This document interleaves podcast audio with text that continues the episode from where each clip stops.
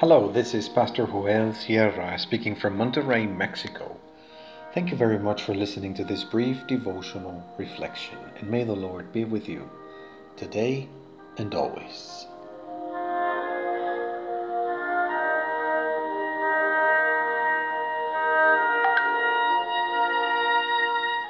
I will seek your good.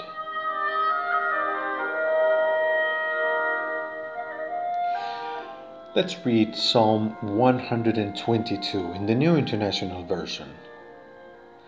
I rejoiced with those who said to me, Let us go to the house of the Lord. Our feet are standing in your gates, Jerusalem. Jerusalem is built like a city that is closely compacted together. That is where the tribes go up, the tribes of the Lord to praise the name of the Lord according to the statute given to Israel. There stand the thrones of judgment, the thrones of the house of David. Pray for the peace of Jerusalem. May those who love you be secure. May there be peace within your walls and security within your citadels. For the sake of my family and friends, I will say, Peace be within you. For the sake of the house of the Lord our God, I will seek your prosperity.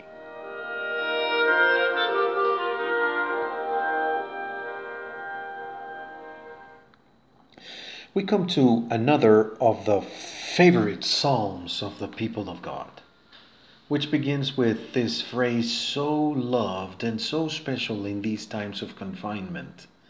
I rejoiced with those who said to me, Let us go to the house of the Lord. For the Old Testament people of God, Jerusalem had a very special value because the temple of the Lord was there. For the ancient people of Israel, the existence of a capital city did not have the same meaning as the capitals of the empires and kingdoms of pagan peoples. For the other peoples, Cities represented the pride and power of men, their prestige and fame, their quote unquote civilization.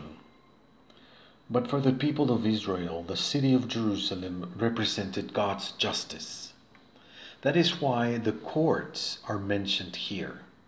In Israel, under the law of a God who is just and holy, they should establish true justice which is respect and dignity for everyone, including foreigners, and especially to defend widows and orphans. Thus, we read that Jerusalem must be blessed. We must pray for the peace of this city. However, it does not refer to earthly Jerusalem. Now, in Christ, we understand that Jerusalem has another meaning it now means the people of God by faith in Christ.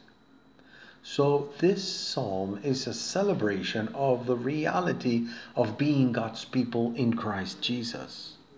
Now, in Christ, there is no longer Jew or Greek. There is no slave or free. There is no male or female, because we are all one in Christ Jesus. Those of us who have been baptized into Christ Jesus are part of this new Jerusalem, a new city built by God in heaven. And we refer to that new city, to that new people, when we read this psalm.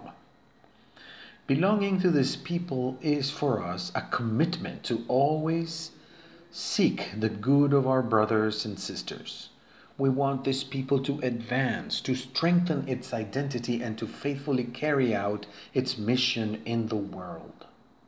That is why we are going to make every effort to exert ourselves for the good of God's people.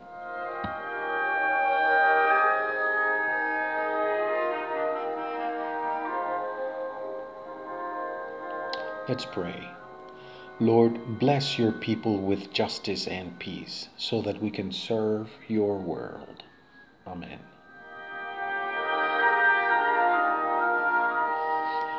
Our greatest joy is in receiving the invitation to go to the house of the Lord.